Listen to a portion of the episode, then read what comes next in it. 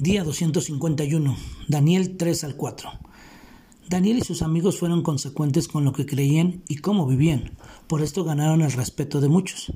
Pero como nos enseña la palabra, toda excelencia de obras despierta la envidia del hombre contra su prójimo.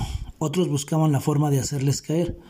Como nos enseña el relato, el mismo rey que vimos reconocer al Dios de dioses y Señor de los reyes, olvidó quién es realmente el único que debe ser exaltado.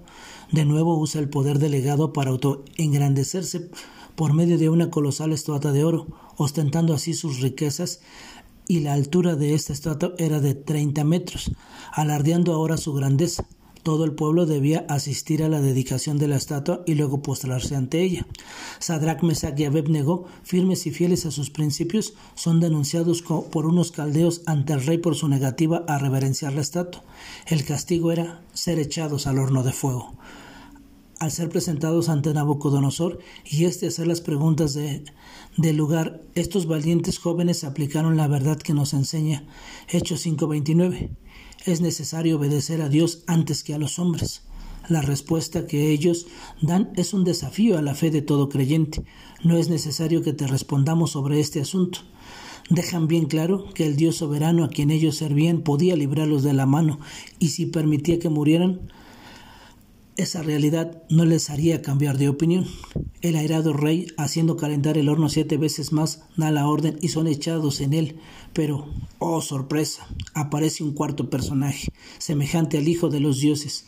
Esa aparición es conocida como una cristofanía, es decir, una aparición de Cristo preencarnado.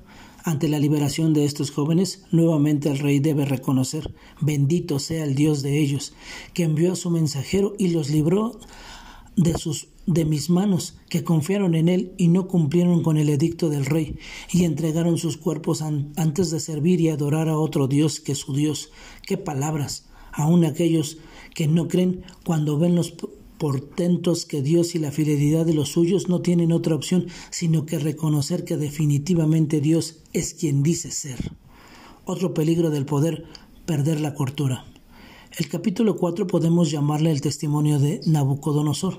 Este nuevamente tiene un sueño que, se le, que le espanta. Se llama a los magos y nada pueden hacer hasta que llega Daniel, en quien el rey reconoce que mora el espíritu de los dioses. Cuando Daniel recibió el significado del sueño quedó atónito y turbado, como por una hora. Las noticias que le daría el rey no eran nada buenas, tanto así que Daniel desea el cumplimiento para sus enemigos. Nabucodonosor fue engrandecido y fortalecido de una manera muy especial. Sabía que le había hecho alcanzar sus logros. Había sido testigo del obrar de Dios de muchas maneras, y con su propia boca le había alabado. Sin embargo, cuando osó atribuirse dichos logros por medio de su fuerza, poder y gloria, de inmediato el sueño se hace realidad y es echado por siete años con las bestias del campo.